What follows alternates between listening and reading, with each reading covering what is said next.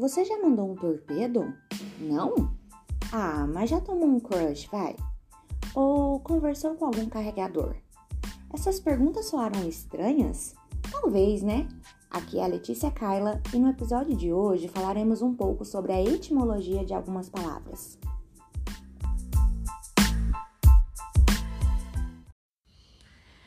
Você sabia que as palavras mudam de significado ou de sentido ao longo do tempo? Sim, isso mesmo.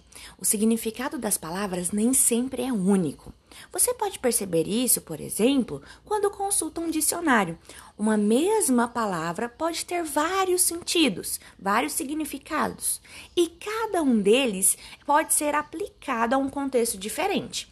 Entretanto, saber de onde vêm as palavras, de onde elas nasceram, faz com que até aquelas palavras mais sabotadas, mais esquecidas, possam recuperar o seu brilho e, ao mesmo tempo, ganhar novos coloridos.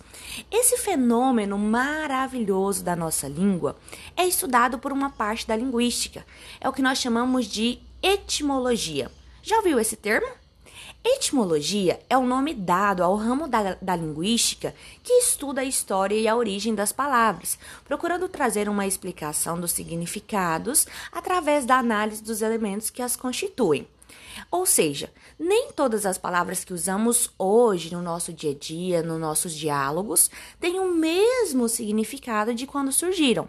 Mesmo assim, a etimologia é um instrumento maravilhoso de leitura que permite interpretar com novos olhos, com novos ouvidos, até as palavras mais singelas. Sabe por que, que esse fenômeno acontece? A resposta é bem simples, porque nós usamos a nossa língua.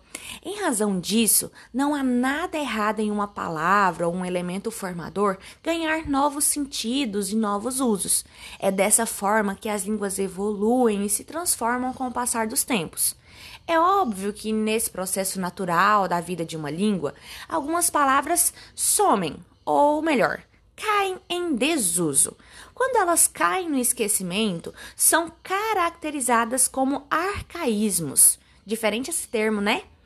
Arcaísmo é o nome dado a uma palavra ou uma expressão antiga que já caiu em desuso, mas ainda é rememorada por algumas pessoas. Vossa Mercê percebe como isso é perfeito? Por isso, dizemos que a língua portuguesa que falamos hoje, por exemplo, não é a mesma dos nossos avós, não é a mesma dos tempos de Machado de Assis e nem de José de Alencar muito menos da época de Camões, justamente porque as palavras nascem e caem em desuso o tempo todo. É um processo natural. Nessa linha de raciocínio de alteração de significado, de histórias das palavras, eu te pergunto: você já mandou um torpedo? Isso, isso mesmo, um torpedo. Ah, provavelmente você deve estar franzindo a sua testa e lembrando de alguma guerra, né? Entretanto, a expressão mandar torpedo, que originalmente era usada em contextos de guerra, afinal de contas, um torpedo é um exemplo de munição, nós não podemos negar isso, foi modificada com a criação dos celulares. Você sabia disso? Justamente porque quando os celulares entraram nas nossas rotinas, a expressão mandar torpedo assumiu o significado de mandar mensagem, já que, é, e aí depois de um tempo, é, essa expressão mandar torpedo virou mandar um SMS. Agora, com o surgimento dos aplicativos de mensagem, dos, dos apps, até essa expressão mandar um SMS já caiu em desuso, ou seja, não está tão presente no nosso vocabulário. Outro exemplo de palavra que mudou o seu significado com o boom da tecnologia é a palavra carregador.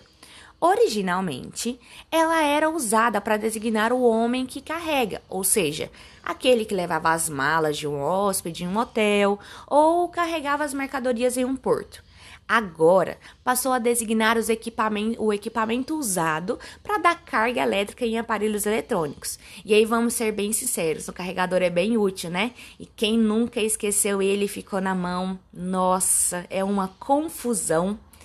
Seguindo essa mesma linha de raciocínio tecnológico, digamos assim, eu te pergunto: você já tomou um crush? Ah, não franze essa testa de novo. Isso mesmo, tomar um crush. Caso você não saiba, existe uma marca de refrigerante chamada Crush que surgiu lá em 1916 e foi consumida no Brasil principalmente entre os anos 60 e 90. Esse refrigerante é, era bem semelhante a algum de sabor de laranja que consumimos hoje.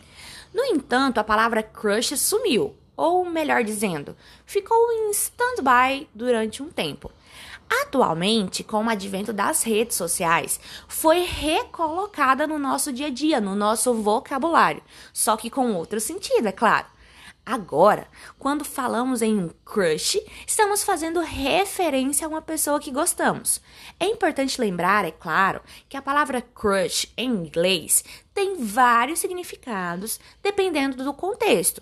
Porém, em português, usamos apenas esse, esse significado que foi difundido nas redes sociais, que é para designar essa pessoa amada. Interessante esse movimento de vai e volta de uma palavra, né? Ah, mas vamos lá.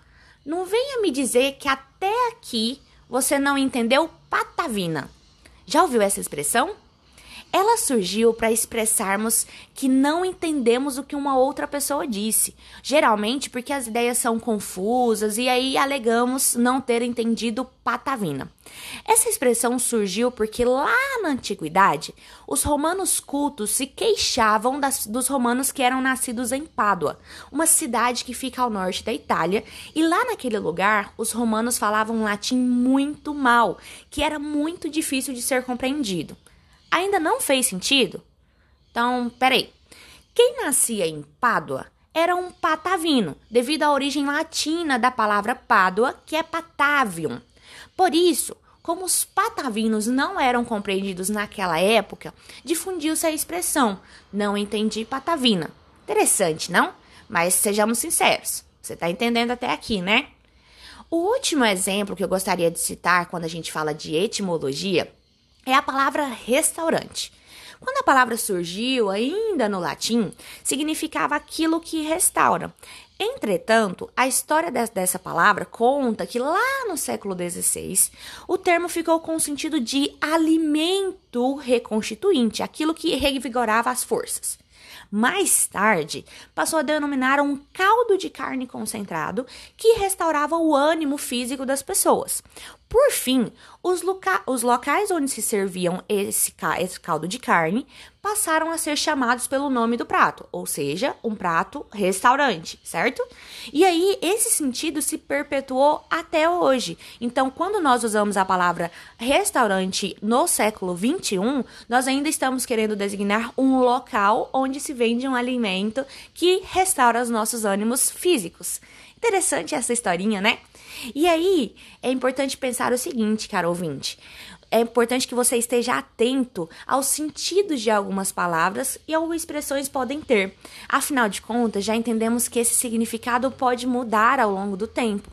Lidar com as palavras, lidar com as origens das palavras, buscar-lhes o que o maravilhoso Guimarães Rosa chamava de caroço, o sentido intrínseco, o verivérbio, é um jogo sem fim, é um caminho sem volta.